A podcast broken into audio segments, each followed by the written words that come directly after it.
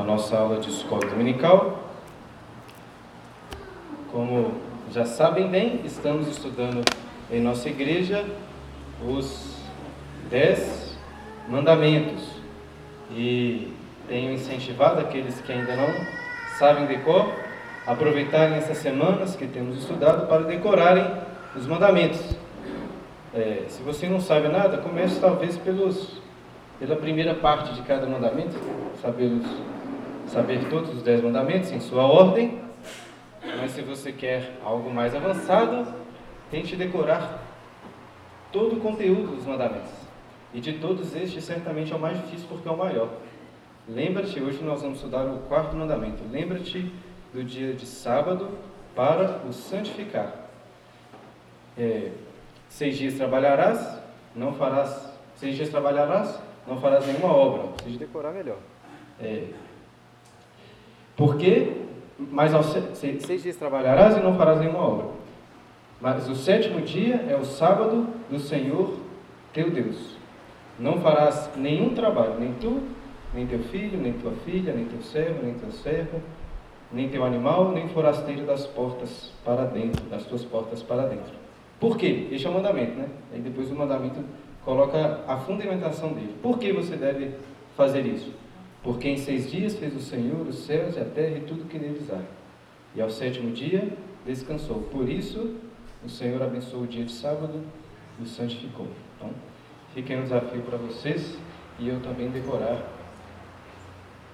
melhor. A princípio, pelo menos até hoje de manhã, eu ia dar essa aula em, uma, em um domingo apenas, em uma, em uma manhã. Mas estava vendo que para fazer isso teria que correr com algumas coisas e não achei o melhor. Preferi dividir então em duas aulas. Nós vamos estudar hoje e, se Deus quiser, no próximo domingo também este mandamento. É até bom que aí já tem um, uma aula preparada, né? não preciso de preparar outra para domingo que vem.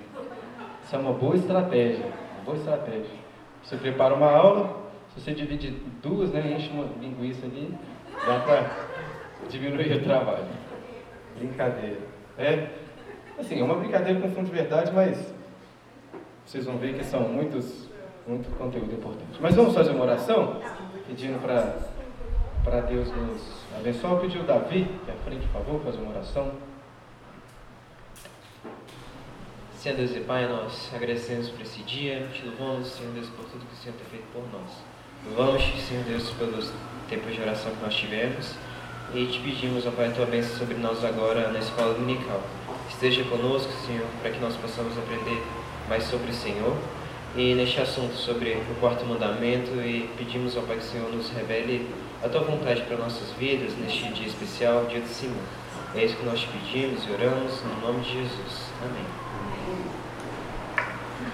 Olha, irmãos, eu, com minha experiência com crianças, que agora já não é uma experiência assim tão pequena, né? já, é, já tem uma experiência significativa, percebo cada vez mais claramente a importância de nós disciplinarmos as nossas crianças para que elas aprendam a dormir em horários adequados, descansarem, principalmente quando elas são pequenininhas. Como é bom para as crianças, para os bebês aprenderem a dormir é bom para os pais também, né? Mas para as crianças isso faz muita diferença. Ela se sente melhor, para o bem-estar dela é muito importante que ela durma bem. Só que crianças são agem muitas vezes de maneira tola, elas não sabem a hora melhor de dormir, às vezes elas querem dormir na hora de ficar acordadas, às vezes querem ficar acordadas na hora de dormir. E é importante nós as disciplinarmos nesse sentido, para que aprendam a descansar. Às vezes até deixando elas chorarem um pouquinho até dormir, para que aprendam né, a dormir sozinhas, para o bem delas mesmas, como isso é importante. E claro que isso tem, é importante para nós também. Nós, quando não dormimos bem, não nos sentimos bem.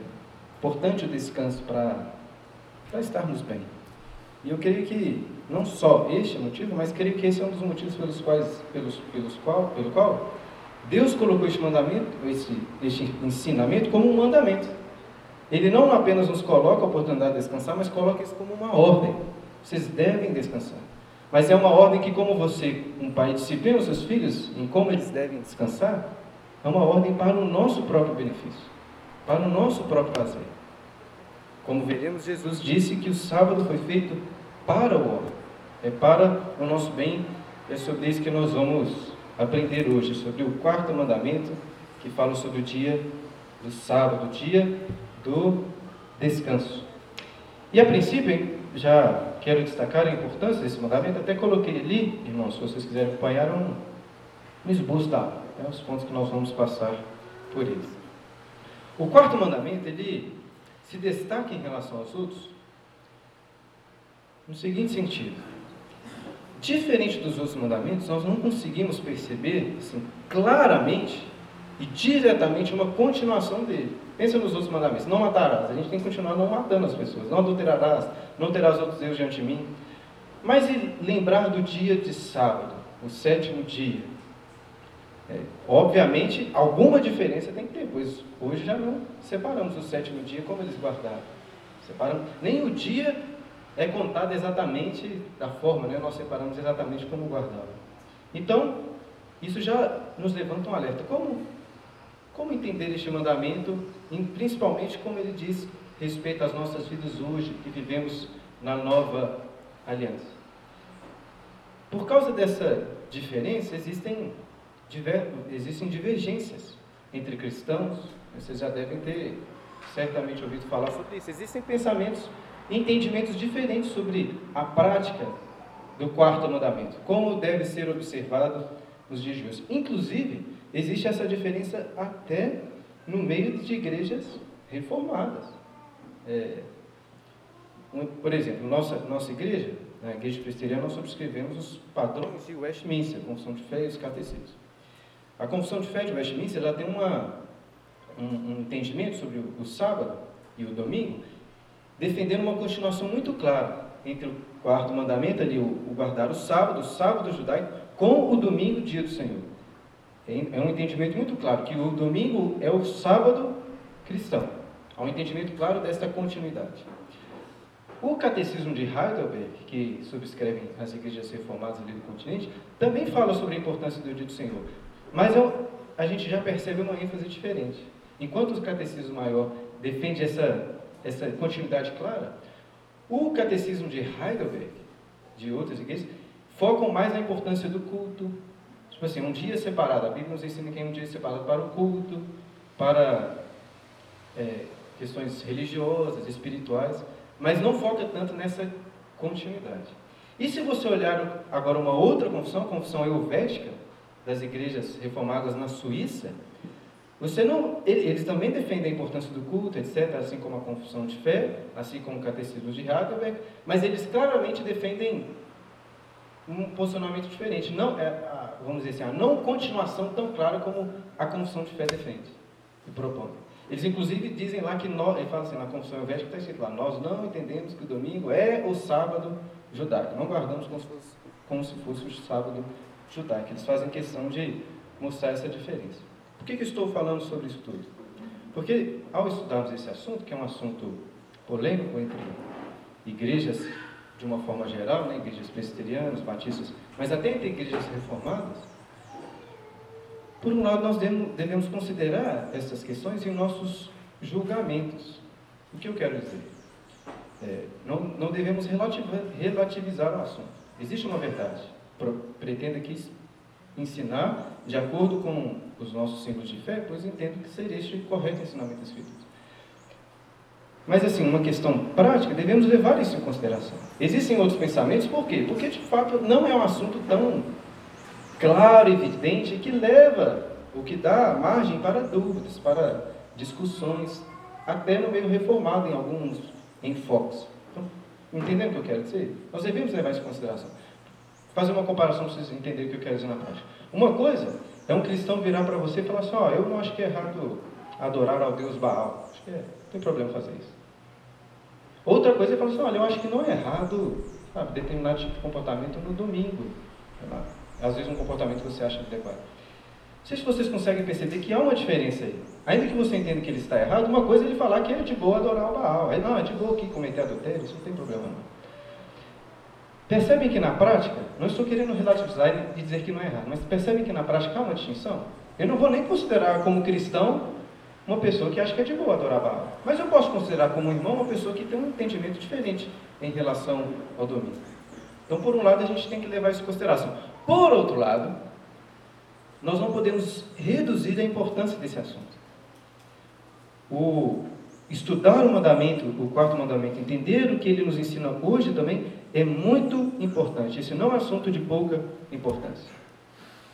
O que nos ensina aí? O que, nos, o, que o que eu posso citar para provar isso? Algumas coisas. Por exemplo, ele é o maior de todos os mandamentos. É, não sei se isso é arbitrário, né? mas ele é o maior de todos os mandamentos. Mas não só isso, ele é o mandamento que mais vezes é citado em todo o Antigo Testamento. Se você pegar lá uma concordância bíblica, verá que mais de 100 vezes no Antigo Testamento este mandamento é citado. E nós percebemos lá a clara importância que davam para este assunto. E além disso, este é o único mandamento que é colocado de forma explícita antes dos dez mandamentos, ou antes do Sinai, na verdade. Quando que o quarto mandamento é colocado para o povo? É lá no Sinai? É lá a primeira vez que eles ouvem a importância de separar o sábado? Não. Em Êxodo 16, quando? Antes de fugir, né, antes de sair e serem libertos do Egito, Deus instituiu a Páscoa e ali também institui, né, com a, a, saída deles ali no maná, etc. Quando fala que vai dar a eles o maná, fala para eles guardarem o sétimo dia, não né, pegar o maná. Então, este é um mandamento muito importante. Nós vamos estudar, estudá-lo hoje e no próximo domingo. Geralmente, as pessoas gostam de estudar esse assunto já pensando nas questões mais polêmicas, né? o que, que eu posso, o que, que eu não posso fazer, etc. Acredito que não devemos começar por aí. Devemos primeiro começar entendendo o que realmente é esse mandamento para o contexto da antiga aliança. E, como praticamente tudo na teologia, o um entendimento adequado da doutrina do sábado começa lá em Gênesis. Se você puder, abra lá em Gênesis, fazendo favor. Gênesis capítulo 2. As doutrinas geralmente já estão presentes em Gênesis. E essa está lá em Gênesis, no capítulo 2. O texto diz assim, do versículo 1 até o 3. Assim, pois, foram acabados os céus e a terra e todo o seu exército. E havendo Deus terminado no dia sétimo a sua obra que fizera, descansou nesse dia de toda a sua obra que tinha feito. E abençoou Deus o dia sétimo e o santificou, porque nele descansou de toda a obra que, como Criador, fizera. Percebemos então que isso está na ordem das coisas como elas foram criadas. Já pensou, parou para pensar, por que, que nós separamos os dias em semanas, de sete dias? Cientificamente, a gente consegue perceber, por exemplo, é, o porquê de um dia. O dia geralmente é relacionado à rotação da Terra em seu próprio eixo, né? Tirando os terraplanistas aí que, sei lá o que, que eles entendem de dia, mas geralmente as pessoas entendem dessa forma, certo? Um dia nós conseguimos é, perceber, é, um, é uma intuição empírica, nós conseguimos perceber um dia. O ano, acho que também. É, o ano cientificamente tem a ver com a translação, é isso aí, pessoal? A, o, a Terra girando em volta do Sol, certo? Mas nós, empiricamente, ainda que a gente não consiga ver a Terra girando, nós conseguimos perceber os, as estações, né? A gente consegue perceber. Mas e a semana? Por que, que são sete dias? Parece muito arbitrário, né? Existem explicações, mas pelo que nós lemos nas Escrituras, é porque Deus instituiu assim.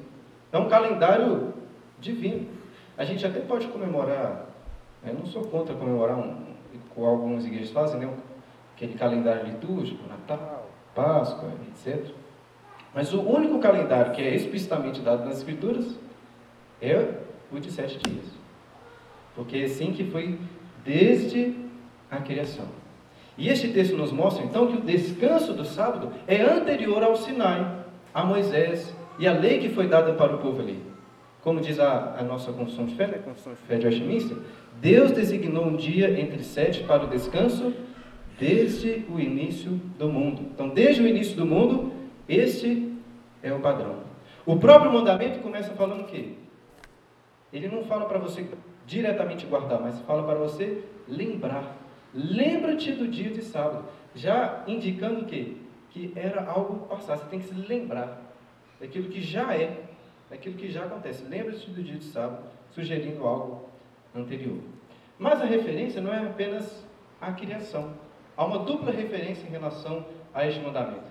Lá em Deuteronômio, no capítulo 5, versículo 15, vocês se lembram qual é a outra referência? Aqui em Gênesis, a referência, o motivo do guardar está na criação, porque Deus criou o mundo em seis dias e no sábado, no sétimo dia, descansou. E lá em Deuteronômio, qual é a referência lá? Deuteronômio 5,15 diz assim: Porque te lembrarás que foste servo na terra do Egito e que o Senhor teu Deus te tirou dali com mão poderosa e braço estendido, pelo que o Senhor teu Deus te ordenou que guardasse o dia de sábado. Ou seja, podemos dizer que o, o quarto mandamento possui então uma dupla fundamentação. Fundamenta-se na criação e fundamenta-se na redenção. Fundamenta-se no dia em que eles foram libertos do Egito. Eram escravos e agora foram libertos. Aponta para a redenção. Acredita até uma sombra para a redenção espiritual que temos de Jesus. O fato que éramos escravos e em Cristo nós temos descanso. Nós vamos aprender mais sobre isso próxima aula, principalmente quando falarmos das questões práticas. Mas o que constitui então o sábado, de forma prática para o povo judeu? Quando nós olhamos para o mandamento, lá em Êxodo 20, percebemos claramente que o mandamento diz, diz respeito a um descanso físico, você deixar de trabalhar para descansar. No entanto, como coloquei ali, quero propor que, para o povo da antiga aliança, e para nós hoje também, o quarto mandamento é muito mais do que apenas tirar uma soneca, sabe? Um cochilo à tarde. Não é apenas um descanso físico. Eu quero mostrar por que é mais do que isso, baseado em quatro motivos. Em primeiro lugar, por que, que o mandamento não é apenas um descanso físico? Eu, eu coloco dessa forma porque existem alguns teólogos que defendem isso, que o mandamento no Antigo Testamento era descanso físico, algo muito relacionado a isso, e que essa ideia de que tinha a ver com culto, adoração, descanso a Deus, isso não invenção de presbiteriano. Não é o caso.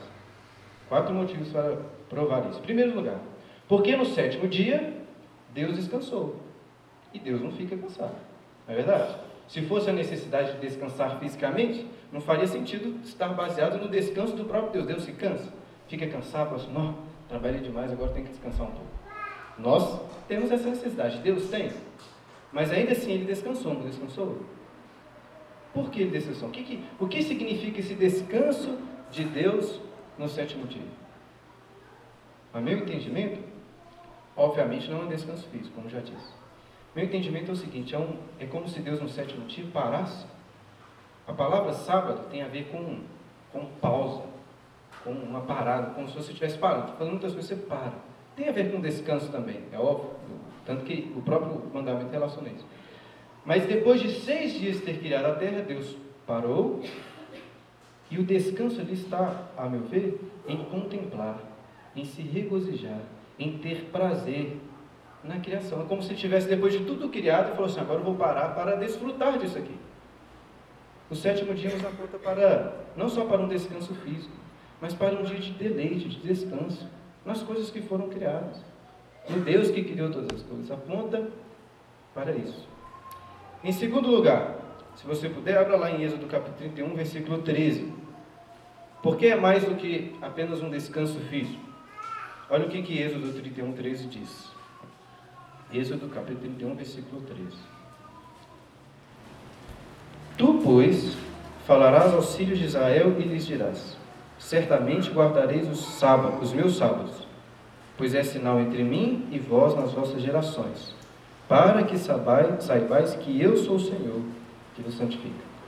Qual é o motivo que Deus coloca para o povo para que eles guardem os sábados? Porque este é um sinal do compromisso que ele fez de os santificar. Ou seja, o descanso nos sábados está intimamente relacionado com a santificação de Deus para o seu povo. Bem, eu quero que vocês percebam que é mais do que apenas deixar de trabalhar. Nós não podemos olhar o mandamento e achar que é simplesmente, ah, não farás, né? não farás nenhum trabalho, nem tu, nem teu servo. É isso também, mas é mais do que isso. O mandamento sempre apontou para algo superior. Além disso, como vemos lá em Levítico capítulo 23, no versículo 3, era um dia para eles se reunirem. Lá em Levítico 23, 3 diz assim: Seis dias trabalhareis, mas o sétimo será o sábado do descanso solene santa convocação, ou até você pode traduzir lá para assembleia, uma santa assembleia. Nenhuma obra fareis, é sábado do Senhor em todas as vossas moradas. Levítico 23, 3 aponta que era o dia para as pessoas se reunirem, a santa assembleia, para cultuarem a Deus. Era um dia separado para o culto também. E acredito que o mais importante para termos este entendimento é o texto de Isaías, capítulo 58, nos versículos 13 e 14. Se você puder, abra lá. Isaías capítulo 58. Um dos textos que falam mais claramente sobre o significado do sábado, do descanso em Deus, e certamente é um dos versículos principais que fundamentam o entendimento da nossa confessionalidade, né? Aqueles que fizeram a confissão e os catecismos da nossa igreja. Diz assim, Isaías 58, 13 e 14. Se desviares o pé de profanar o sábado e de cuidar dos teus próprios interesses no meu santo dia, se chamares ao sábado deleitoso e santo dia do Senhor, digno de honra, e o honrares não segundo os teus caminhos, não pretendendo fazer a tua própria vontade, nem falando palavras vãs, então te deleitarás no Senhor. Eu te farei cavalgar sobre os altos da terra e te sustentarei com a herança de Jacó teu pai, porque a boca do Senhor o disse. Notem que este texto deixa muito claro que o sábado era um dia para o deleite. Não era, um, era um dia para você deixar as coisas dos outros dias e separar para aquilo que era melhor. Como veremos no próximo domingo, implicações práticas sobre o guardar o dia do Senhor, o sábado, no contexto da nova aliança, é de separarmos um dia para coisas melhores, mais especiais. Se você não conhece, o contexto aí do capítulo 58 de Isaías, o profeta está ensinando o povo sobre jejum. Ele fala muito sobre jejum, falsos jejuns, e explica, o capítulo todo está falando sobre essa ideia de jejum. E no final fala sobre o domingo. E eu até acredito que o domingo, na verdade o sábado, para o povo, era uma espécie de jejum. O jejum é você deixar aquilo que você mais precisa, você deixa de comer, aquilo que você precisa para sobreviver, para ter vida. Para reconhecer que não só de pão viverá o homem, mas da palavra de Deus. É um dia para você descansar em Deus. Oh, desculpa, um dia. O, o jejum é um exercício espiritual para que você entenda que você não precisa de nada desse mundo. Você precisa de Deus. Você encontra satisfação no Senhor. O sábado para o povo tinha a ver com isso. Você não precisa do trabalho. Você não precisa das coisas desse mundo. Você precisa de mim. Você vai separar um dia para aquilo que é melhor. O sábado tinha para eles essa conotação, um dia de deleite, de grande, de grande prazer. Em resumo, além dessa ideia de um descanso, eu diria que o sábado era um dia para adoração, para o culto, era um dia para o descanso, sim, do trabalho, das obras, e era um dia de deleite, de prazer. E essas três coisas, o descanso físico, a adoração e o deleite, estão interligadas. Elas aconteciam juntos. Um estava envolvido com a outra. Era um dia para, de grande prazer, ou deveria ser, né, de grande prazer e de satisfação para aquelas pessoas. E se você já leu lá os evangelhos, você vai, certamente vai se lembrar que essa questão do sábado, nos tempos do Senhor Jesus, como vou falar ali no ministério dele, a questão do sábado foi muito debatida. Jesus é, enfrentou muitos apontamentos de que ele estava quebrando o dia do sábado. Vocês se lembram de algumas dessas situações? Por exemplo, lá em João 9, é, Jesus ele cura um cego de nascença. A pessoa nasceu cega e Jesus fez com que aquele cego visse, deu a ele olhos para ver. E aí os fariseus vão atrás desse cego interrogando, e o que, que eles estavam preocupados? Estavam preocupados porque Jesus tinha curado ele no dia de sábado. A gente até leu, é, coincidentemente, a gente leu esse, estamos lendo João lá em casa, nos cultos domésticos, lemos esse texto e estava comentando com a Clara. Pode? É, é até irônico, é, é, claramente irônico o texto, porque Jesus ele cura um cego de nascença, mas quem estavam cegos eram aqueles fariseus. Imaginem só, meus irmãos, uma pessoa que nunca enxergou, passa a ver.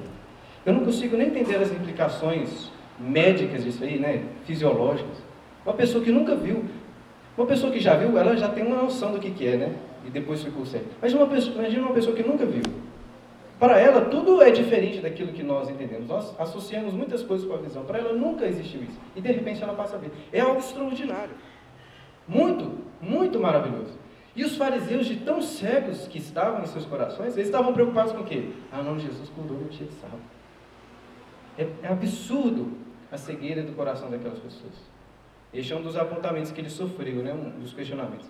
Em Marcos, também no capítulo 3, nós vemos uma outra situação. Os fariseus, espertos no dia de sábado, estavam, viam lá um homem que tinha uma, uma das suas mãos ressequidas, e o texto diz que eles estavam observando o que Jesus faria. Se ele iria curar ou não aquela pessoa. Fico pensando assim, nossa, tem um homem ali com a mão toda destruída. Os fariseus sabem que tem uma pessoa que tem poder para curar aquele homem. Mas eles estavam observando e, e assim, preocupados com se, se, ele iria curar no dia de sábado ou não. Pensando assim, não, o cara, né, Jesus pode curar, as pessoas estão preocupadas com o sábado. E o texto nos diz lá em Marcos capítulo 3 que Jesus, que ele conhece os corações, né? ele viu isso no coração deles e ficou indignado. E vira para eles e diz assim: O que é certo fazer no sábado? Salvar a vida ou tirá-la? Logo em seguida ele cura este homem. E o que, que o texto nos diz em Marcos? O que, que os fariseus fizeram com os herodianos logo em seguida, no dia de sábado? Começaram a se juntar para matar Jesus. Olha que ironia. Jesus pergunta: o que é certo fazer no sábado? Salvar a vida ou tirá-la? Enquanto aqueles homens fariseus hipócritas estavam preocupados se ele iria curar ou não, no seu coração, nos seus corações, no dia de sábado, estavam planejando tirar a vida do Senhor Jesus. Acho que esses exemplos são importantes para destacar aquilo que Jesus ensinou, até dentro desse contexto de Marcos. Logo antes, em Marcos, no capítulo 2, versículo 7, um dos textos importantes para entender o significado do sábado, que eu já citei, é quando Jesus diz que o sábado foi feito por causa do homem. O sábado foi estabelecido por causa do homem e não o homem por causa do sábado. O sábado, como disse no início, é estabelecido por Deus para o nosso bem. Assim como nós, como disse no início, né, ensinamos os nossos filhos, até às vezes deixamos eles chorando um pouquinho para aprender a dormir, porque pensamos no bem dele. Queremos discipliná-los no sentido de descansarem e a se sentirem bem. Deus nos deu sábado, um dia, deu para o seu povo um dia entre sete para descansar, para o seu bem, é para o nosso próprio benefício. E domingo que vem veremos melhor isso na prática. Queria antes entender uma questão bem polêmica. Você pode pensar assim, muito bem, Bruno. Quarto mandamento fala que o sétimo dia deveria ser guardado. Mas, por que nós não somos como os adventistas do sétimo dia, que separamos o sétimo dia, o sábado, para fazermos essas coisas? Por que escolhemos hoje o domingo? Bom, até estava conversando com o Marco isso, né? De fato, a Bíblia não tem, você não vai encontrar em nenhum lugar, um ensinamento explícito, direto, dizendo assim: olha, antes vocês guardavam sábado, só que agora vocês devem guardar domingo. Diretamente isso não tem. Mas eu creio que a, o Novo Testamento nos indica esta mudança. Queria que você abrisse lá, por favor, em João, capítulo 20, versículo 1. João 21. O João Marcos, se você tiver no seu celular aquele aplicativo lá, abra lá. Você conferir uma coisa para o pessoal. João, capítulo 20, versículo 1. Você tem ainda? Abra lá então. João capítulo 20, versículo 1. O texto diz assim: No primeiro dia da semana, Maria Madalena foi ao sepulcro de madrugada, sendo ainda escuro, e viu que a pedra estava revolvida. Os irmãos vão se lembrar, obviamente, que esse texto fala sobre a ressurreição do Senhor Jesus. Ele ressuscitou no primeiro dia da semana. Sabe qual é a palavra que foi traduzida aí por semana? Ô João, você consegue, clica na palavra em semana. Qual é a palavra aí? Fala para os. Sabatão. Sabat, sabat, isso. Sabatom, isso mesmo. Tá certo. Olha que, olha que, que curioso. Em todos os relatos sobre a ressurreição do Senhor Jesus, essa tradução que nós temos aqui no primeiro dia da semana, não é que ela está errada, está correta. Está se referindo. Só que, literalmente, o que o texto diz é o seguinte: no um do sábado. É, é como se o vocabulário fosse o seguinte: olha, Jesus ressuscitou no sábado mais um. Que, por que estou querendo dizer isso? Porque parece haver essa sugestão do, do sábado, indicando a importância do domingo como sendo o dia da ressurreição, como sendo, apontando para o sábado. É, é, só uma sugestão, né? o texto, obviamente, não, não, não prova isso. Eu acho que isso indica que os cristãos, né, os, os evangelistas, já tinham esse entendimento, faziam essa relação entre o sábado e o dia da ressurreição do nosso Senhor Jesus. Agora, essa sugestão é reforçada, a meu ver, por outros textos. Quais textos? Em Atos, no capítulo 20, versículo 7, 1 Coríntios, no capítulo 16, versículos 1 e 2, que falam dos cristãos se reunindo no primeiro dia da semana, no sábado, mais um. Estavam se reunindo para partir o pão, para ter comunhão. Foi também o dia que o Senhor Jesus aparece para os discípulos, né, quando eles estavam reunidos. Ou seja, existe essa, essa, de fato essa sugestão que, a partir da, dos apóstolos da nova aliança, o, a tradição apostólica era de separar não mais o sábado, mas o dia, o primeiro dia. E por que nós chamamos o dia do Senhor? Né? De onde que vem esta, essa linguagem? O chamamos assim, pois entendemos que esse é o dia que João identifica, lá em Apocalipse capítulo 1, quando ele teve a visão, ele fala assim, no dia do Senhor. Entendendo entendemos que essa referência é exatamente esse dia, o dia que o Senhor Cristo ressuscitou. Esta, esses são os apontamentos que eu diria assim, bíblicos. Mas nós percebemos desde o começo da, da era cristã que os cristãos primitivos tiveram esse entendimento. Até trouxe um livro aqui da Patrícia. Esse livro aqui tem várias obras lá do finalzinho do século I começo do século II, ou seja, muito próximo aí, né? do, do ministério do Senhor Jesus. Aqui tem um livro chamado Didaquê. Didaquê é um livro que diz respeito à liturgia que eles usavam lá, fala muito sobre as questões, como se fosse uma espécie de manual de liturgia, desde o começo do século II. E diz lá, eles usam esse termo, dia do Senhor, para se referir ao domingo, como o dia em que eles se reuniam para o culto, para a adoração, para partir o pão, né, a ceia do Senhor, etc. Inclusive tem um, um outro livro aqui, do Inácio de Antioquia, escreveu várias cartas. Inácio de Antioquia viveu no final do século I. E uma das cartas que ele escreve aos magnésios da cidade de Magnésia, ele escreve assim, se quiser pode conferir aqui. Aqueles que viviam na antiga ordem de coisas chegaram a nova esperança e não observam mais o sábado, mas o dia do Senhor, em que a nossa vida se levantou por meio dele e da sua morte. Ou seja, no final do primeiro século, nós temos um dos pais da igreja, Inácio de Antioquia, falando claramente que este foi o entendimento da igreja, que agora mudou. Não acho que, que eu estou querendo propor com isso. Essa mudança não é arbitrária, é uma tradição que nós vemos que é apostólica, uma tradição que já encontramos as escrituras ela sendo praticada, ainda que não haja esse direto ensinamento, e que claramente foi praticada desde o começo da era cristã. Então, essas seriam as evidências para mostrar para os irmãos por que hoje, ao invés de guardarmos o sábado, separamos o domingo. Mas para polemizar um pouco mais, agora vamos ver o que a Bíblia nos diz lá nas cartas de Paulo sobre o sábado. Abra fazendo favor em Colossenses, se puder, capítulo 2, versículos 16 e 17. Colossenses, capítulo 2, versículos 16 e 17.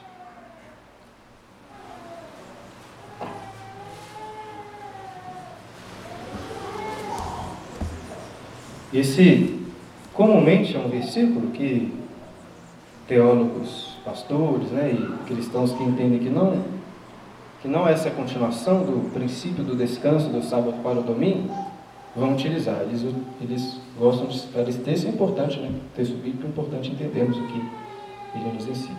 Diz assim, Colossenses 2,16: Ninguém, pois, os julgue por causa de comida e bebida, ou dia de festa, ou lua nova, ou sábados, porque tudo isso tem sido sombra das coisas que haviam de vir, porém o corpo é de Cristo. Olha, irmãos, alguns é, teólogos vão defender que este termo em sábados, que se encontra no versículo 16, se refere não aos, ao sétimo dia da semana, né, a esse sábado que deve continuar, mas se referiam, como o texto, no contexto está falando, sobre as festas, os sábados, o termo sábado era usado também de uma forma geral, se referindo às festas judaicas, aos costumes que eles tinham, etc.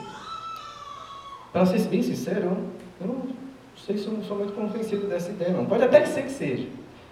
Mas, ao meu ver, isso nem faz muita diferença. Não é um ponto definitivo. Ao meu ver, ainda que nós entendamos que o domingo, devemos guardar o domingo como um sábado cristão, isso não nos impossibilita de entendermos o sábado como uma sombra das coisas, como o texto diz, uma sombra das coisas que haviam de vir. De fato, o sábado, ele é uma sombra na antiga aliança que apontava para o Cristo que viria, para a realidade, a plenitude que nós temos em Jesus. Existem sim aspectos cerimoniais, de sombra, característicos da dispensação lá do Antigo Testamento, do sábado que eles viviam, que apontam para Jesus, até que foram transformados.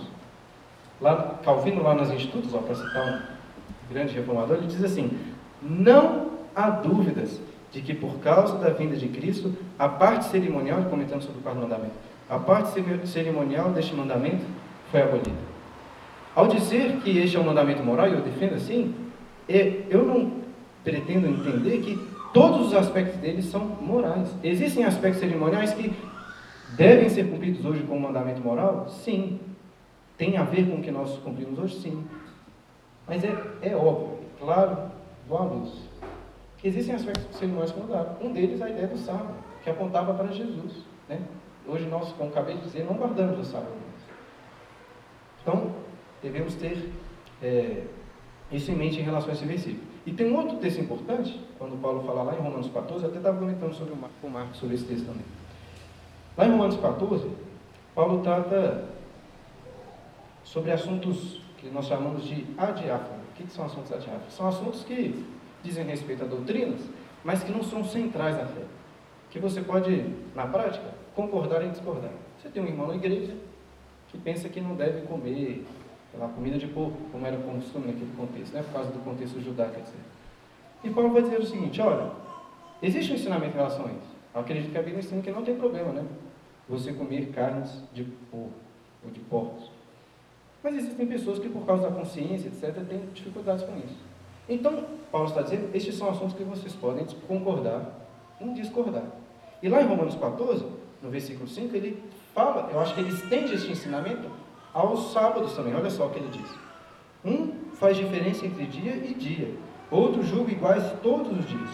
Cada um tem uma opinião bem definida em sua própria mente. Quem distingue entre dia e dia, para o Senhor o faz. Quem come para o Senhor come, porque dá graça a Deus. E quem não come, para o Senhor não come, e dá graças a Deus. O que eu quero dizer, o que eu quero dizer aqui é bem prático.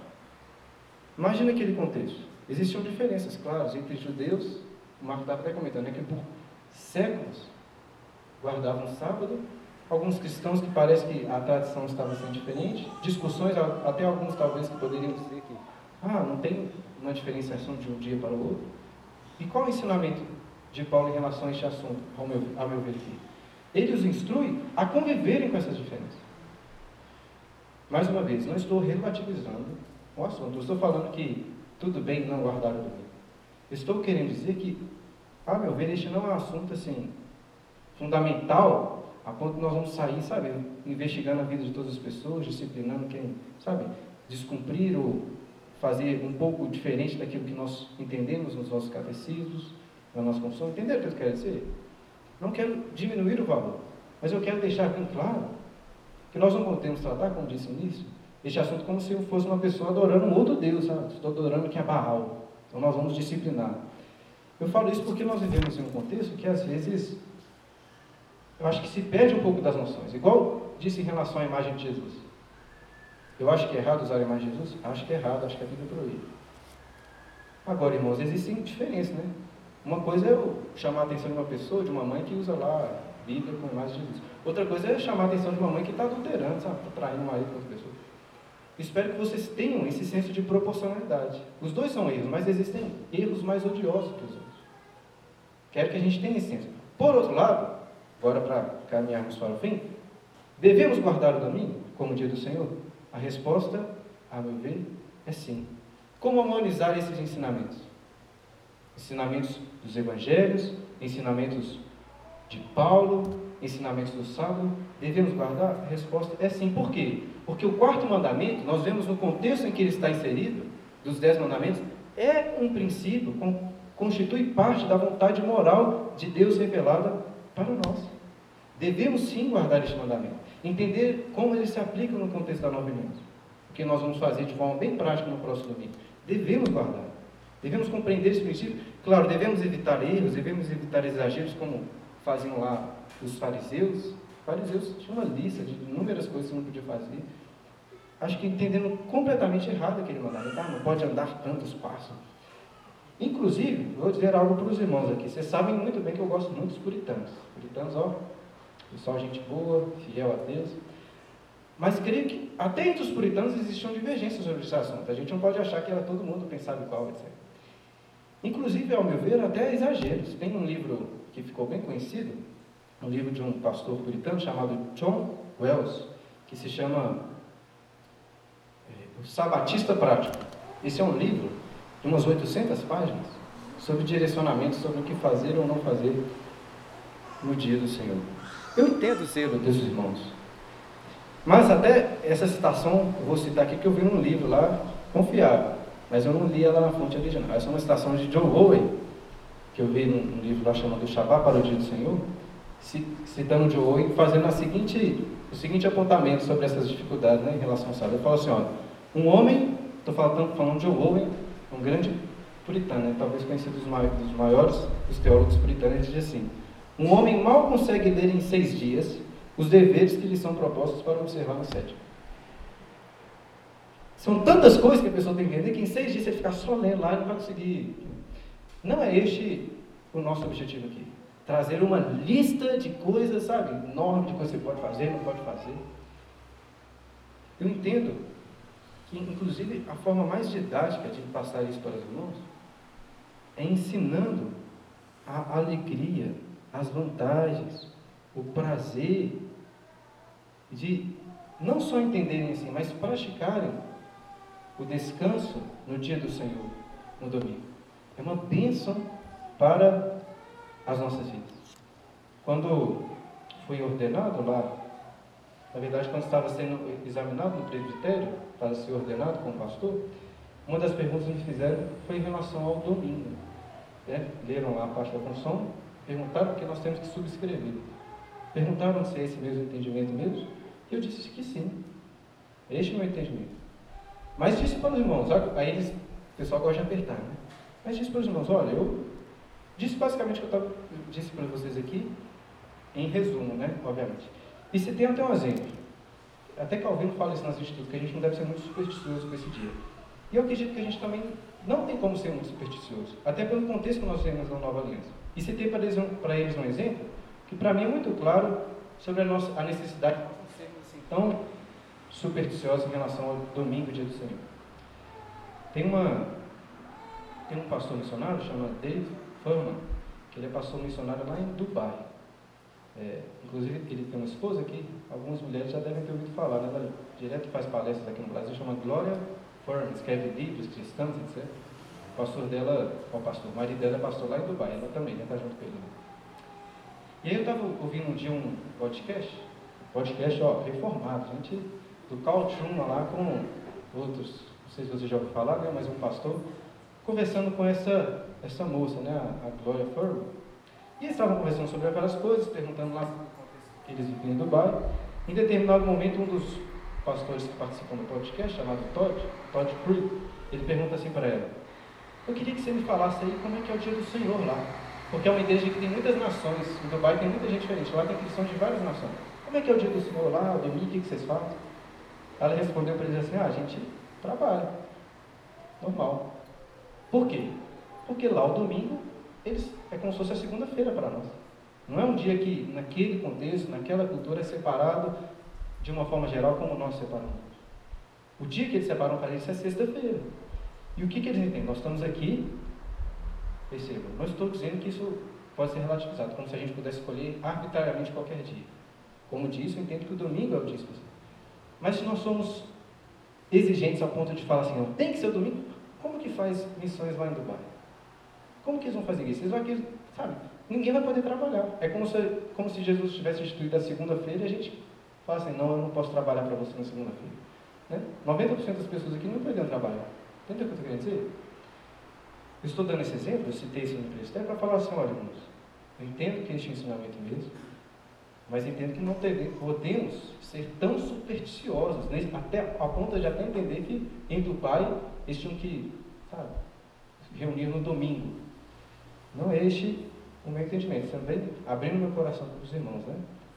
Mas, apesar disso, e eu quero fazer isso na próxima aula, eu quero ensiná-los como guardar o domingo, e a gente já até aprendeu sobre isso aqui, né, importância, questões bem práticas, mas mais do que convencê-los na marra, assim, ó, para de, sabe, para de ficar assistindo o Cruzeiro perder todo domingo aí, para o seu dia por uma coisa melhor, sofrer com isso, vir para a igreja, sabe? Mais do que na marra, eu quero mostrar-vos a alegria, como é bom e agradável podermos um dia entre sete separarmos para o Senhor, e como isso de fato faz parte das coisas como elas foram criadas. É a, da ordem natural das coisas. Desde, como disse a confissão de fé, desde o princípio do mundo é assim, um dia em sete. É muito importante para as nossas vidas separarmos um dia em sete para descansarmos não só dos nossos trabalhos ordinários, assim, nossos trabalhos seculares, mas das coisas que nós gastamos o nosso tempo no dia a dia. Separarmos um dia em sete para coisas superiores. As pessoas não têm tanto tempo, é igual o pastor tem para ler, para orar, para sabe, buscar Deus, para ir na igreja. É um dia especial para coisas superiores. Até me lembrando que agora estava ouvindo com a Clara recentemente umas aulas do pastor de Carson sobre interpretação das escrituras e lembrei dele comentando. O Carson ele ele não tem esse entendimento, né? ele tem um entendimento diferente da, da confissão de fé de Westminster que nós escrevemos aqui. Não acha que o domingo é uma continuação, vamos dizer assim, do, do sábado que nós devemos guardar. Entende diferente de nós. Mas mesmo assim ele diz, mas eu sou convencido por esse, pelo entendimento que é bom. Ele faz isso, ele fala assim, eu guardo o domingo, me esforço para guardar como guardar. Porque é bom. Aí, incentiva as pessoas a fazerem isso. Não estou defendendo o pensamento disso, estou defendendo que na prática, se você provar, você verá que é bom. Importante para as nossas almas, para o nosso deleite no Senhor, nosso descanso. Então que possamos pensar sobre isso. Domingo que vem veremos na prática de uma forma mais adequada o ensinamento deste mandamento. Beleza? Espero não ter criado aí tantas preocupações. Domingo que vem a gente conversa mais. Algumas, quem quer fazer perguntas? Marco.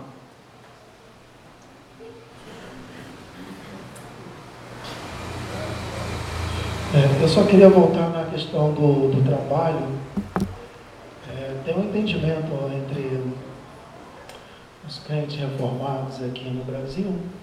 Inclusive até um pastor que eu respeito muito, ele me ensinou muito, e é um pastor reformado aqui. Eu não quero falar o nome porque é para não constranger é, ninguém aqui.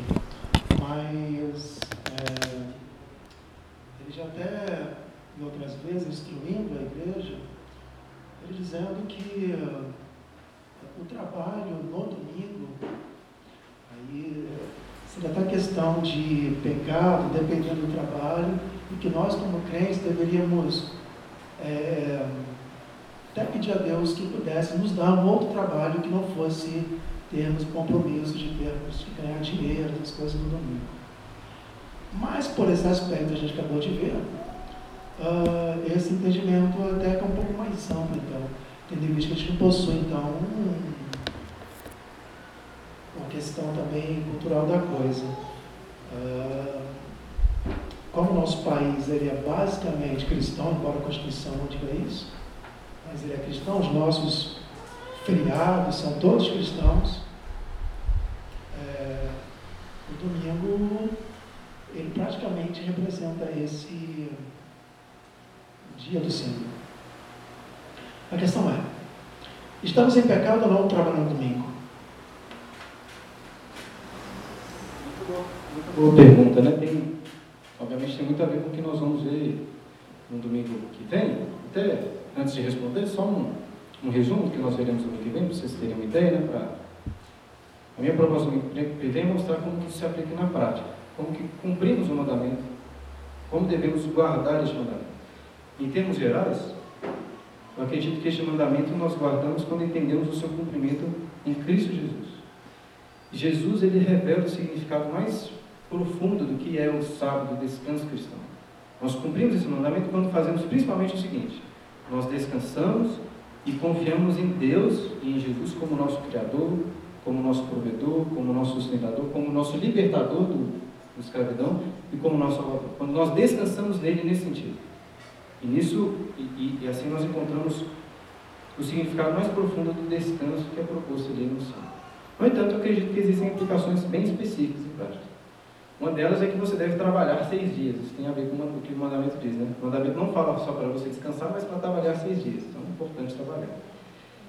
É um dia para separarmos para o culto, para as programações da igreja. Importante, isso é importante para a vida de todos. É um dia, aí tem a ver com o que falou, com o Marco falou, para descansarmos dos nossos trabalhos. Então esse é um dia, eu vou comentar sobre a sua, sua pergunta, né? mas é um dia para deixarmos os nossos trabalhos. Quarto, é um dia, como disse aqui, para dedicarmos a coisas mais excelentes, coisas melhores. Em quinto, é um dia para encontrarmos descanso espiritual em Cristo Jesus, conforme ele. O autor dos Hebreus fala no capítulo 4. Agora, voltando à sua pergunta. É pecado trabalhar no domingo? É, pode ser que sim. A, a nossa, nossa confessionalidade ensina que existem trabalhos que são listos no domingo, né, que são trabalhos de necessidade e de misericórdia. Nós vivemos em um contexto que é, concordo com, com muitos, que é difícil de você estabelecer exatamente o que é. Né? Mas vamos pensar, por exemplo, no seu trabalho. O trabalho de um, de um brigadeiro, né? praticamente já, né? um brigadeiro da aeronáutica, é importante todos os dias. O exército não pode parar. Imagina. Se, sei lá, o pessoal de Cuba, quiser nos invadir, né, sei lá, Maduro, e o exército, eles vão aproveitar o domingo, né, já que eles vão trabalhar domingo, vamos lá. Óbvio que não. Existem trabalhos sem necessidade. Agora, como que isso se aplica? Por exemplo, um porteiro. Porteiro tem a ver com segurança também. Aí, domingo não vai ter, aí domingo vai ser o dia de maior ladroagem, assalto, etc. Existem trabalhos que são importantes, são necessários. Né? Então, esses, esses tipos de trabalho, né? trabalhos relacionados à saúde, né? a venda de medicamentos, etc., são coisas que claramente são necessárias. Estou falando dos assuntos fáceis aqui, né? os difíceis a gente pode examinar um por um. E de misericórdia, né? trabalhos. O pastor, por exemplo, trabalha muito, né? No domingo, o pessoal fala que trabalha só no domingo, né? Mas é mentira. Eu sei que tem pastor, né?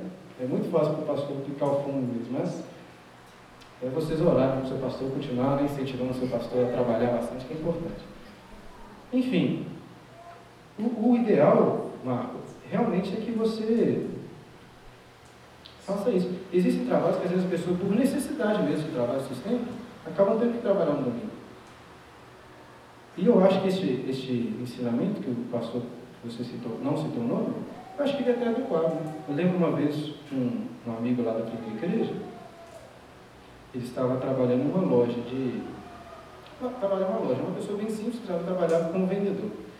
E ele trabalhava no shopping, shopping Estados Unidos. Ele estava orando, pedindo para Deus dar ele um trabalho nessas lojas, a mesma loja, só que de rua, porque loja de rua não abre domingo. Assim, é isso mesmo. É bem melhor, entendeu? Eu tenho dificuldade de virar para ele, não, você fica desempregado, sabe, sai do seu trabalho, como é que vai fazer? Eu preciso de sustentar. Tenho dificuldades, tá? Posso até ser convencido do contrário, mas eu teria dificuldade de falar assim, sai do seu trabalho você está aqui trabalhando comigo. Mas entende o que eu estou dizer? Eu acho que esse é um bom entendimento, quando nós entendemos aqui o propósito mínimo, etc. Né? E o propósito do dia de descanso. É importante você ter um dia para descansar. Mas tem trabalhos que não tem como. E tem trabalhos que eu acho que essa orientação é boa, assim. Beleza? Mais alguma pergunta? Um dedo. Tem? O Gibran vai levar uma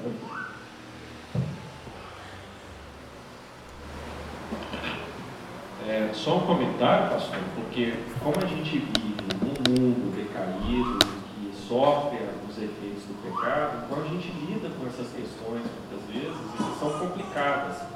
Essa sua orientação é uma orientação muito boa e que difere de uma outra situação, de por exemplo um casal que nós conhecemos, tem uma loja de móveis E eles abriam no domingo.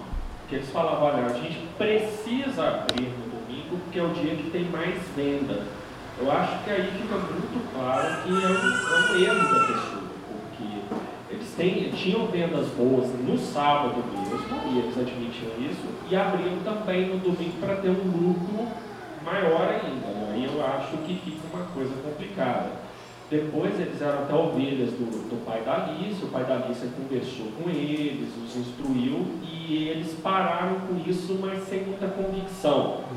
É, uma, uma das últimas vezes que a gente conversou, eles até diziam assim, puxa, o domingo dava um rendimento melhor para a gente, e a gente teve que parar para essas coisas bíblicas aí. Aí eu acho que fica muito claro que realmente é um, é erro da pessoa.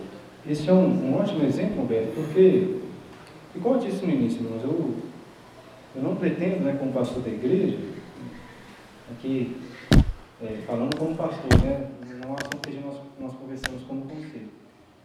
Mas eu não pretendo ser dogmático a esse assunto, tendo em vista essas diferenças de opinião, e falar assim, ah não, se você trabalha domingo, nós vamos te disciplinar lá no conselho. Não pretendo fazer esse tipo. Mas eu concordo exatamente com o que o senhor está propondo, que este é um bom ensinamento, é um bom entendimento.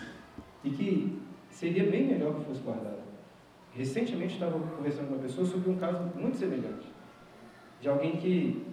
Pessoas, eu acho isso mais doido quando são pessoas simples, né? pessoas que têm trabalhos que. de pouco rendimento. Uma pessoa que trabalhava com, com Uber, sabe essas coisas? Que tem família, que trabalhava com Domingo era um dia ótimo no trabalho. Ganhava muito dinheiro. E o pastor dessa pessoa disse para eles, olha, acho que você deve parar para você poder participar das coisas do culto e tal, da igreja, das programações. Ele falou aí ele falou assim, não, mas é o dia que eu mais falei assim, confia no Senhor. Ele vai cuidar de você. Entende o que eu estou querendo dizer? Eu acho que quando compreendemos assim, descansamos de fato em Deus, o descanso tem a ver com confiança também. Saber que Ele vai cuidar você, é igual aquela ideia do, do maná.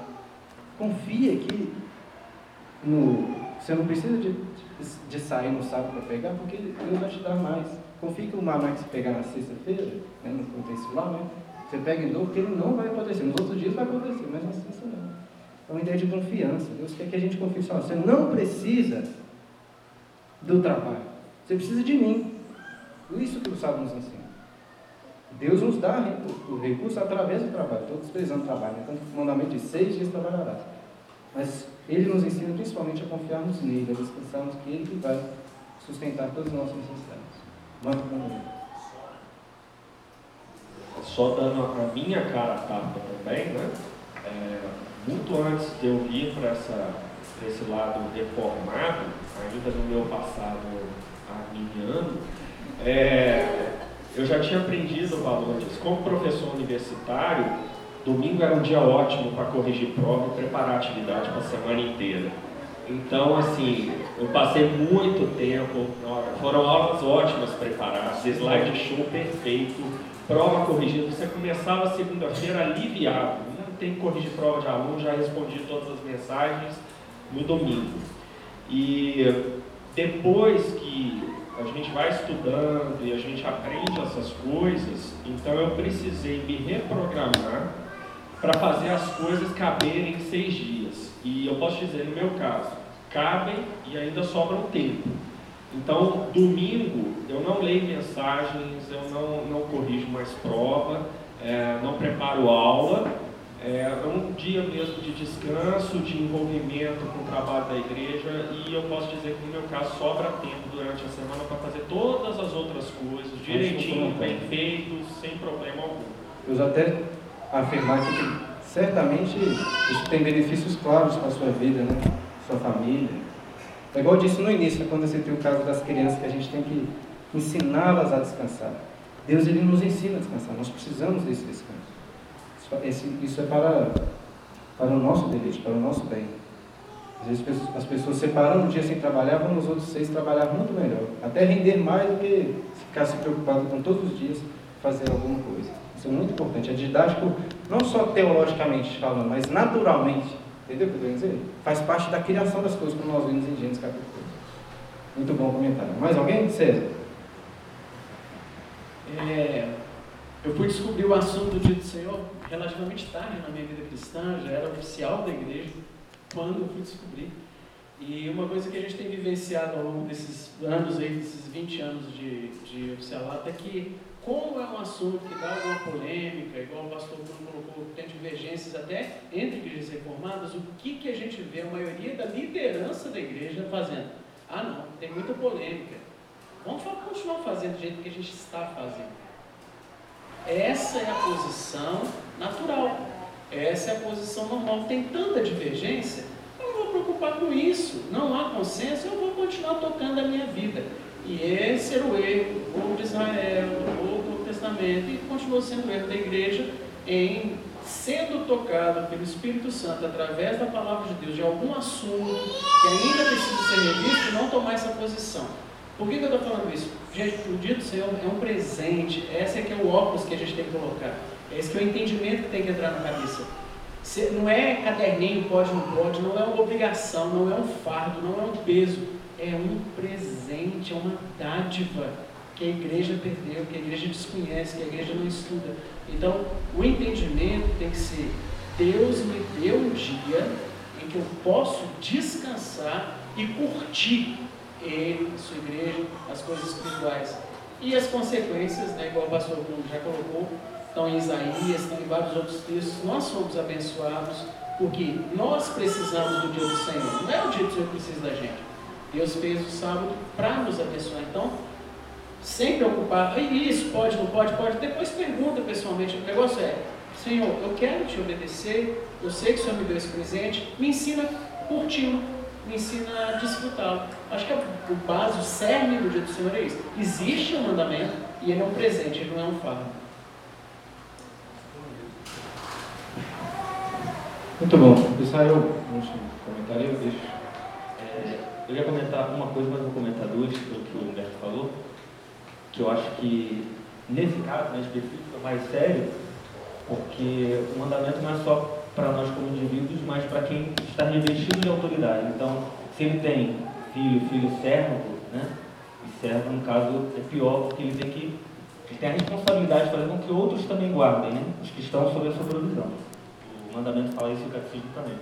Segundo comentário, é, na questão do sábado para o domingo, é, o pastor Paulo Brasil tem um sermão muito interessante sobre isso, mostrando no Antigo Testamento várias festas que tinham no oitavo dia é, sacrifício, ah, tinha descanso no oitavo dia. É, é, tinha festa dos tabernáculos, tinha descanso no oitavo dia. A da, das primícias também, que Paulo relaciona com a ressurreição de Cristo, sacrifícios oferendas eram no oitavo dia, então tinha muita coisa já no Antigo Testamento, que não é uma coisa assim, ah não, só porque tinha ele, vai ter, é, é domingo agora, mas pela, por toda a revelação e pela progressão, você entende que aquilo já apontava. A circuncisão também tinha ah, oitavo dia.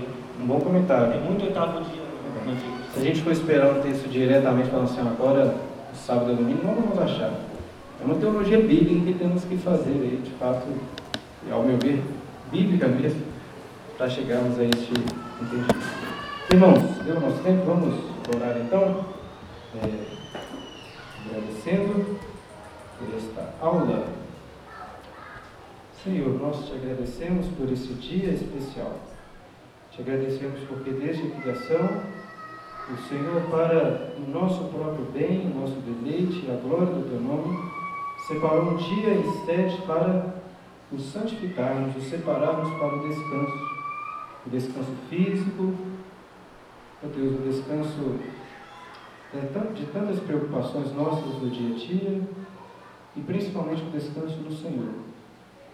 Nos deleitando especialmente em Ti, um dia dedicado para aquilo que é ainda mais excelente Louvamos, a Deus, o Teu nome. Pedimos que o Senhor nos dê um convencimento do Teu Espírito, Pai. Sabemos que é só o Teu Espírito que pode nos convencer da importância deste mandamento e nos instruir também da melhor maneira como observá-lo para a glória do Senhor, para o nosso próprio bem, para a nossa edificação. Livra-nos, ó Deus, deste erro, deste pecado, como os líderes César estavam alertando, de simplesmente deixarmos esse assunto para lá de não nos preocuparmos com isso, de não buscarmos aquilo que é excelente e melhor para as nossas vidas. Dá-nos a Deus essa graça que te pedimos em nome do nosso Jesus. Amém.